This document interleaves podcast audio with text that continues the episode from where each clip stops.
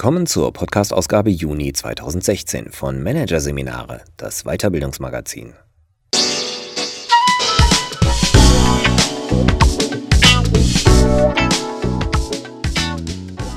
Weitere Podcasts aus der aktuellen Ausgabe behandeln die Themen New Work in der Praxis, führe lieber ungewöhnlich und typische Feedback-Fehler vermeiden, richtig rückmelden.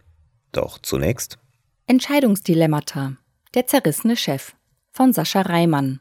Menschen sind gerne mit sich selbst im Reinen, besonders wenn sie sich dabei ethisch, kompetent und sozial fühlen können.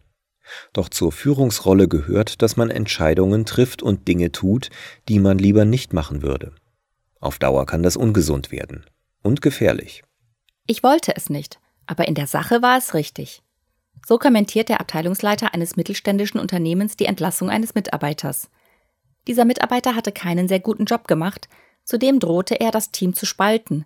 Einige Aktionen gingen auf sein Konto, auf die der Abteilungsleiter nur mit Kopfschütteln reagieren konnte. Die Kündigung war ein klarer Fall, eigentlich, wenn dahinter nicht eine persönliche Tragik gestanden hätte. Ich kenne seinen Hintergrund und weiß, dass er ein guter Kerl ist, der sich nur selbst im Weg steht. Er tut mir einfach leid. Aber als Führungskraft musste ich handeln, beschreibt der Abteilungsleiter die Zerrissenheit, die er bei der Entscheidung verspürt hat und die ihm auch Monate später noch nachhängt. Emotionale Zwickmühlen wie diese sind für Führungskräfte keine Seltenheit, glaubt Evelyn Albrecht, Business Coach und Professorin für Führung und Projektmanagement an der FH Südwestfalen. Schließlich müssen sie häufig Entscheidungen treffen, die sie lieber vermeiden würden.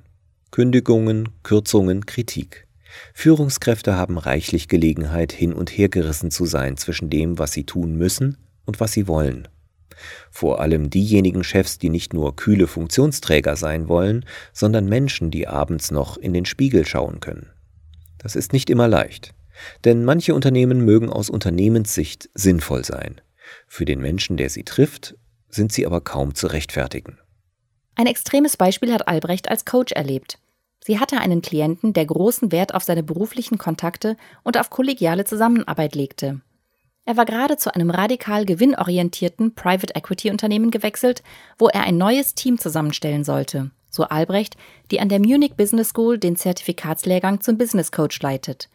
Durch seine guten persönlichen Beziehungen konnte er mehrere ehemalige Kollegen überzeugen, ihre Jobs zu kündigen und zur neuen Firma zu wechseln, inklusive Umzug der Familien. Eine Woche bevor die neuen Teammitglieder den neuen Job beginnen sollten, wurde das Projekt abgeblasen – beschreibt Albrecht die Zwangslage, in die ihr Klient geriet. Er musste allen mitteilen, dass sie nun arbeitslos sind und damit gegen alles handeln, was ihm wichtig war. Die innere Zerrissenheit, die Führungskräfte verspüren, wenn sie etwas tun müssen, was sie eigentlich ablehnen oder gar verabscheuen, ist keine Worthülse. Vielmehr ist sie der Ausdruck eines starken psychologischen Mechanismus, dessen Wirkung man sich kaum entziehen kann. Die sogenannte kognitive Dissonanz tritt immer dann auf, wenn widersprüchliche Konzepte im Kopf kollidieren. Das können verschiedene Vorstellungen von richtig und falsch sein oder widersprüchliche Logiken, etwa wenn man gleichzeitig so ökonomisch wie möglich und so sozial wie möglich entscheiden will oder maximal schnell und maximal gründlich. Der Professor für Wirtschaftspsychologie und Führung an der HHL Leipzig Graduate School of Management, Timo Meinhardt, spricht von Psychological Discomfort, den ein solcher Widerspruch auslöst. Eine innere Spannung. Sie äußert sich in diffusen Unwohlsein und in Stresssymptomen wie Magengrummeln und Schwitzen. Manche Betroffenen fühlen sich lustlos und gereizt. Sie leiden unter Schlafstörungen, Versagensängsten und Gewissensbissen, erläutert Meinhardt. Sogar Depressionen und Burnout sind mögliche Folgen, wenn die Spannung zu groß wird. Die Dissonanz schlägt am härtesten zu, wenn es ans Eingemachte geht. Das heißt, wenn Werte betroffen sind und damit die Identität der handelnden Person. Denn Menschen sind gerne mit sich im Einklang, sie wollen sich anständig und fähig fühlen und sich selbst mögen können. Müssen sie sich aus ihrer Sicht unethisch verhalten oder haben sie nur die Wahl zwischen schlechten Optionen, können sie dieses positive Selbstbild nicht mehr aufrechterhalten. Im konkreten Beispiel musste der Projektleiter seinen höchsten persönlichen Werten Kollegialität, Verlässlichkeit und Aufrichtigkeit zuwiderhandeln. Sein Selbstbild war damit zerstört. Er geriet darüber völlig aus seinem physischen Gleichgewicht und wurde depressiv, beschreibt Albrecht die Folgen der erzwungenen Dissonanz. Auch seine berufliche Rolle war nicht mehr zu halten. Er sah keinen Sinn mehr in seiner Arbeit. Mit dem Arbeitgeber, für den seine Werte nichts galten, konnte er sich nicht mehr identifizieren. Auch in weniger drastischen Fällen sind innere Konflikte eine große psychische Belastung. Nicht umsonst gibt es ein wachsendes Angebot von Ratgebern und Coachings rund um Themen wie innere Ruhe, mentale Stärke und Achtsamkeit, das sich der Nöte der Führungskräfte annimmt. Die Tipps, der Dissonanz zu entgehen, variieren jedoch immer nur zwischen zwei grundsätzlichen Möglichkeiten. Die erste ist, man ändert die Situation und sein Handeln darin. Das bedeutet unter Umständen, allein gegen viele anzukämpfen und hartnäckig für eine Sache einzustehen, bis sich etwas ändert. Das wäre eine Form von authentischer, konsonanter Führung. Viele wünschen sich, so eine Führungskraft zu sein, sagt Albrecht. Ob sich das in der Realität durchsetzen lässt, ist allerdings eine andere Frage. Wenn man eine untragbare Situation nicht verbessern kann, muss man gehen, nennt Henrik Meyer-Höven, Professor für Strategy und Leadership an der Hamburg School of Business Administration HSBA, die letzte Konsequenz. Doch ob Change it oder Leave it, beides erfordert Kraft und Mut. Und beides muss man sich leisten können. Wesentlich leichter und daher häufiger ist die zweite Möglichkeit, die Dissonanz vom anderen Ende her zu reduzieren. Also nicht, indem man die Situation oder sein Handeln darin ändert, sondern seine Einstellung. Tatsächlich machen Menschen das permanent, etwa wenn sie ein Ziel plötzlich gar nicht mehr so wichtig finden, nachdem sie es verfehlt haben. Oder wenn sie immer neue Argumente finden, um eine unnötige oder teure Anschaffung nachträglich zu rechtfertigen. Solche Neuinterpretationen, die oft erheblich von den normalerweise vertretenen Bewertungen abweichen, geschehen keineswegs absichtlich oder bewusst. Vielmehr zwingt uns eine Art psychologischer Selbsterhaltungstrieb dazu, die Widersprüche zwischen Denken und Handeln möglichst klein zu halten, egal wie. Was einerseits gesund ist, weil es zu einem stimmigen Selbstbild beiträgt, birgt andererseits ein erhebliches Risiko. Denn der Schritt zu Selbstbetrug und Realitätsverleugnung ist nicht weit, sagt Meyer Höven. Die Gefahr ist groß, dass man sich etwas schönredet und sich seine eigenen Ausreden glaubt. Zum Schaden des Unternehmens und der Mitarbeiter. Um ihr Selbstbild stabil zu halten, nehmen Führungskräfte erstaunlich große Kollateralschaden in Kauf, bilanziert Meyer Höven, einer der Geschäftsführer des Beratungsunternehmens Pavlik. Dazu gehört die Ausblendung unliebsamer Informationen, Warnzeichen etwa, dass eine eingeschlagene Richtung falsch ist. Ruinöse Projekte werden deshalb oft viel zu lange fortgesetzt. Dazu gehört auch die Umbewertung unethischen Verhaltens. Aussagen wie mir alles egal, musste sein oder die anderen machen es auch sind typische Versuche, mit denen sich Führungskräfte zweifelhafte Handlungen als akzeptabel oder unvermeidlich erscheinen lassen möchten. HHL-Professor Meinhardt spricht vom Dissonanzvermeiden durch Ausblendung von Bad Leadership. Manager wiederholen demnach Fehler oder forcieren sie sogar, weil sie sich nicht eingestehen wollen, dass es überhaupt je Fehler waren. Sie werten Mitarbeiter ab, von denen sie glauben, dass sie ihnen gefährlich werden können. Und sie schreiben anderen die Schuld für eigene Verfehlungen zu, um sich selbst weiterhin auf der Nummer eins zu sehen. Das alles geschieht zu großen Teilen unbewusst. Schuld ist weniger eine böse Absicht als vielmehr das Selbstverständnis, aus dem sie ihren Führungsanspruch ableiten. Chefs glauben in der Regel, dass sie etwas besser können, dass sie mehr zustande bringen oder klarer sehen als andere, erklärt Rainer Kopp-Wichmann. Alles, was dieses Selbstbild in Frage stellt, sei es Kritik, moralische Selbstzweifel oder potenzielle Konkurrenz, werden daher reflexartig abgewehrt. Innere Konflikte sind ungesund. Was Führungskräfte tun, um Dissonanzen zu vermeiden, kann aber ebenso großen oder sogar größeren Schaden anrichten. Mit dem Unterschied, dass die Leidtragenden vor allem die Mitarbeiter sind. Aber wie kann ein konstruktiver Umgang mit der Dissonanz aussehen, der nicht in psychischer Überlastung oder Realitätsverleugnung mündet? Für Kopp-Wichmann muss der erste Schritt darin bestehen, Widersprüche als Bestandteil jeden Handelns zu akzeptieren und zu erwarten. Dissonanzfreiheit gibt es nicht, sagt auch der Persönlichkeitscoach. Das gilt insbesondere für Situationen, in denen Führungskräfte im Interesse des Unternehmens harte, riskante oder ambivalente Entscheidungen treffen müssen. Ebenfalls eine rollentypische Dissonanzquelle für Führungskräfte ist die Pflicht, auch und gerade dann Sicherheit vorzutäuschen, wo sie selbst keine verspüren. Zerrissenheit ist demnach ein struktureller Bestandteil der Führungsrolle. Das gehört zum Job. Wer Chef sein will, muss sich mit der Dissonanz versöhnen, so Kopp-Wichmann. Zumindest müssen Führungskräfte sich mit der Dissonanz auseinandersetzen, glaubt Meinhard, der den Dichter Goethe als Vorbild nennt. Der litt an Höhenangst, die er für seine Person als höchst unpassend empfand. Er ist ihr aber nicht aus dem Weg gegangen, sondern ist aufs Baugerüst geklettert, um sich mit ihr zu konfrontieren, erzählt Meinhard. Die Auseinandersetzung mit dem inneren Zwiespalt muss ähnlich bewusst gesucht werden. Führungskräfte tun sich dabei leichter, wenn sie sich von vornherein vom Perfektionsmythos verabschieden, glaubt Susanne Ehmer. Dass man mit einer Entscheidung nicht hundertprozentig einverstanden ist, ist normal. Führungskräfte sind menschliche Wesen und nehmen als solche ganz unterschiedliche Rollen ein, die zu derselben Sache zu ganz unterschiedlichen Bewertungen kommen können, so die geschäftsführende Gesellschafterin der Redmond Organisationsberatung in Wien. Man ist nicht eine in sich geschlossene Einheit und muss auch nicht immer mit sich eins sein. Was man braucht, ist vielmehr ein aktives Management der verschiedenen Rollen, die es zu erfüllen gilt, glaubt Emer. Man muss sich damit auseinandersetzen, dass man als Führungskraft aus einer anderen Verantwortung heraus entscheidet, als man es als Experte, als Kunde oder als Freund tun würde. Kopp-Wichmann schlägt eine ähnliche Methode vor, die als das innere Team bekannt ist. Wenn man sich als Summe seiner Teile begreift, dann kann man sich zugestehen, dass ein Teil etwas will, was der andere nicht möchte. Der Vorteil dieser Art von Dissonanzverwaltung ist, dass man Distanz zu seinen Meinungen gewinnt.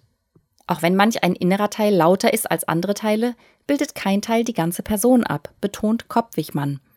Diese Erkenntnis ist die Voraussetzung dafür, seiner inneren Zerrissenheit nicht passiv und in Opferhaltung zu begegnen, sondern sich als aktiver Gestalter zu verstehen. Wie wichtig dieses Mindset ist, zeigt ein Beispiel aus der Beratungspraxis von EMA. Ein Manager, der täglich weit pendeln musste, litt sehr darunter, dass er wegen seiner langen Fahrten zu wenig Zeit für seine Familie hatte, Ihn plagten Gewissensbisse und Motivationslosigkeit. In der Supervision erinnerte er sich wieder, warum er das eigentlich machte. Das Pendeln war Voraussetzung, um diesen besonders gut bezahlten Job annehmen zu können, der wiederum gute Voraussetzungen für seine Familie schaffen sollte. Als er sich das klargemacht hatte und begriff, dass es seine eigene Entscheidung war, diesen Aufwand in Kauf zu nehmen, hat er sich sofort besser gefühlt, berichtet Ema. Der Konflikt war zwar nicht verschwunden, aber für den Betroffenen war er von einer Ohnmachtssituation zu einer bewussten, sinnvollen Entscheidung geworden. Um bei inneren Konflikten Souveränität zu gewinnen, braucht es allerdings Optionen. Evelyn Albrecht erzählt von einem Manager, der nach Burnout mehrere Monate in stationärer Behandlung war. Der Grund für seine Erkrankung war, dass er hin und her gerissen war zwischen seinem Wunsch, Zeit mit seinen kleinen Kindern zu verbringen und sich um seinen kranken Vater zu kümmern und seinem ausgeprägten Pflichtbewusstsein als Führungskraft, wegen dem er viele Überstunden machte. Eine Situation, die ihm zunehmend ausweglos erschien. Das Leben verlor für ihn seinen Sinn. Er wurde ins Krankenhaus eingeliefert, kurz nachdem sein Vater verstarb, berichtet Albrecht. Erst im anschließenden Coaching erarbeitete der Klient, wie er seinem Hang zum Perfektionismus widerstehen und seine Arbeit so organisieren konnte, dass er mehr Zeit für die Familie hatte. Optionen, die er zuvor nicht wahrnehmen konnte, weil er im Entweder-Oder gefangen war. Solche Entweder-Oder-Situationen, die suggerieren, dass man sich nur falsch entscheiden kann, führen zu einer Art Schüttellähmung. Die gilt es aufzubrechen, betont Emer. Die Beraterin nutzt dazu das Modell des Tetralemmas, um Führungskräften Handlungsalternativen zu eröffnen, die über Option A und Option B hinausgehen. Das Schema hilft, aus der Entweder-Oder-Fixierung auszusteigen und macht ein sowohl als auch oder ein zeitliches Oszillieren zwischen den Optionen A und B denkbar. Oder eine Lösung, die weder A noch B ist, sondern ein neues C. Im Falle von einer problematischen Work-Life-Balance kommen damit zum Beispiel Optionen wie Teilzeit, Sabbaticals, Homeoffice, eine andere Arbeitsorganisation oder ein Jobwechsel in den Blick. Alternativen, die die hin und her gerissene Führungskraft wieder in die Lage versetzen, zu wählen und aktiv zu entscheiden.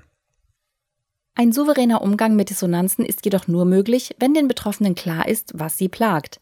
Viele wissen aber nicht einmal, dass sie überhaupt etwas plagt. Sie spüren allenfalls ein unbestimmtes Unbehagen oder Gereiztheit, können damit aber nichts anfangen.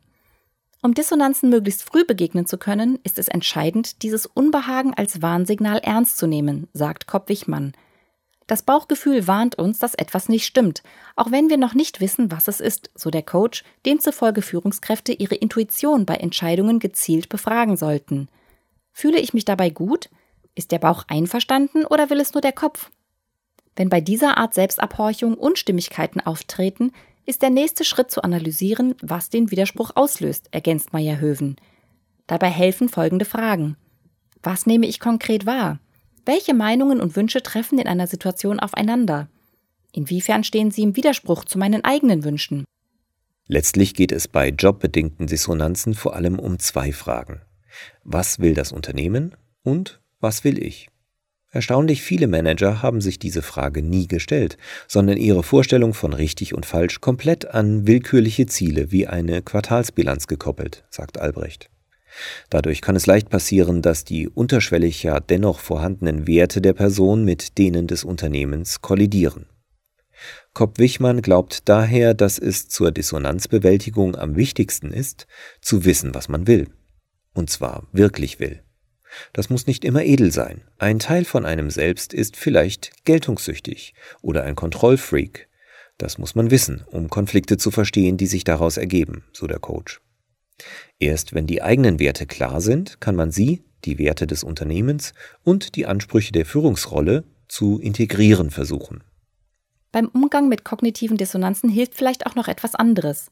So gefährlich die innere Zerrissenheit auch ist, so hat sie doch auch ihre positiven Seiten, die Führungskräfte nutzen können, glaubt Meinhardt. Für den Professor für Wirtschaftspsychologie und Führung sind Dissonanzen nämlich immer auch Chancen für Lern- und Veränderungsprozesse. Es ist gut, wenn sich Führungskräfte ihren Dissonanzen stellen. Noch besser ist es jedoch, wenn sie ihre Mitarbeiter mitnehmen. Wenn sie ihre inneren Konflikte offenlegen, wenn eine schwierige Entscheidung ansteht, können Sie Ihre Mitarbeiter fragen, was Sie machen würden. Auf diese Weise kann eine Führungskraft authentisch sein und möglicherweise Lösungen finden, auf die sie selbst nicht gekommen wäre. So Meinhard, für den es letztlich sogar die Aufgabe von Führungskräften ist, Dissonanzen hervorzurufen, um sich selbst und ihre Mitarbeiter aus der Komfortzone zu locken und Veränderungen anzustoßen. Als Beweis muss man sich nur das Gegenteil vorstellen. Wenn im Unternehmen alles im Einklang wäre, würde nichts mehr passieren.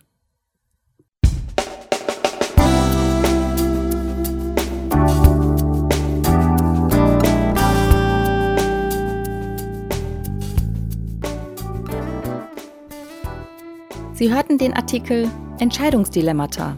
Der zerrissene Chef von Sascha Reimann aus der Ausgabe Juni 2016 von Managerseminare, produziert von Voiceletter. Weitere Podcasts aus der aktuellen Ausgabe behandeln die Themen New Work in der Praxis. Führe lieber ungewöhnlich. Und typische Feedback-Fehler vermeiden. Richtig rückmelden. Weitere interessante Inhalte finden Sie auf der Homepage unter managerseminare.de und im Newsblog unter managerseminare.de/blog.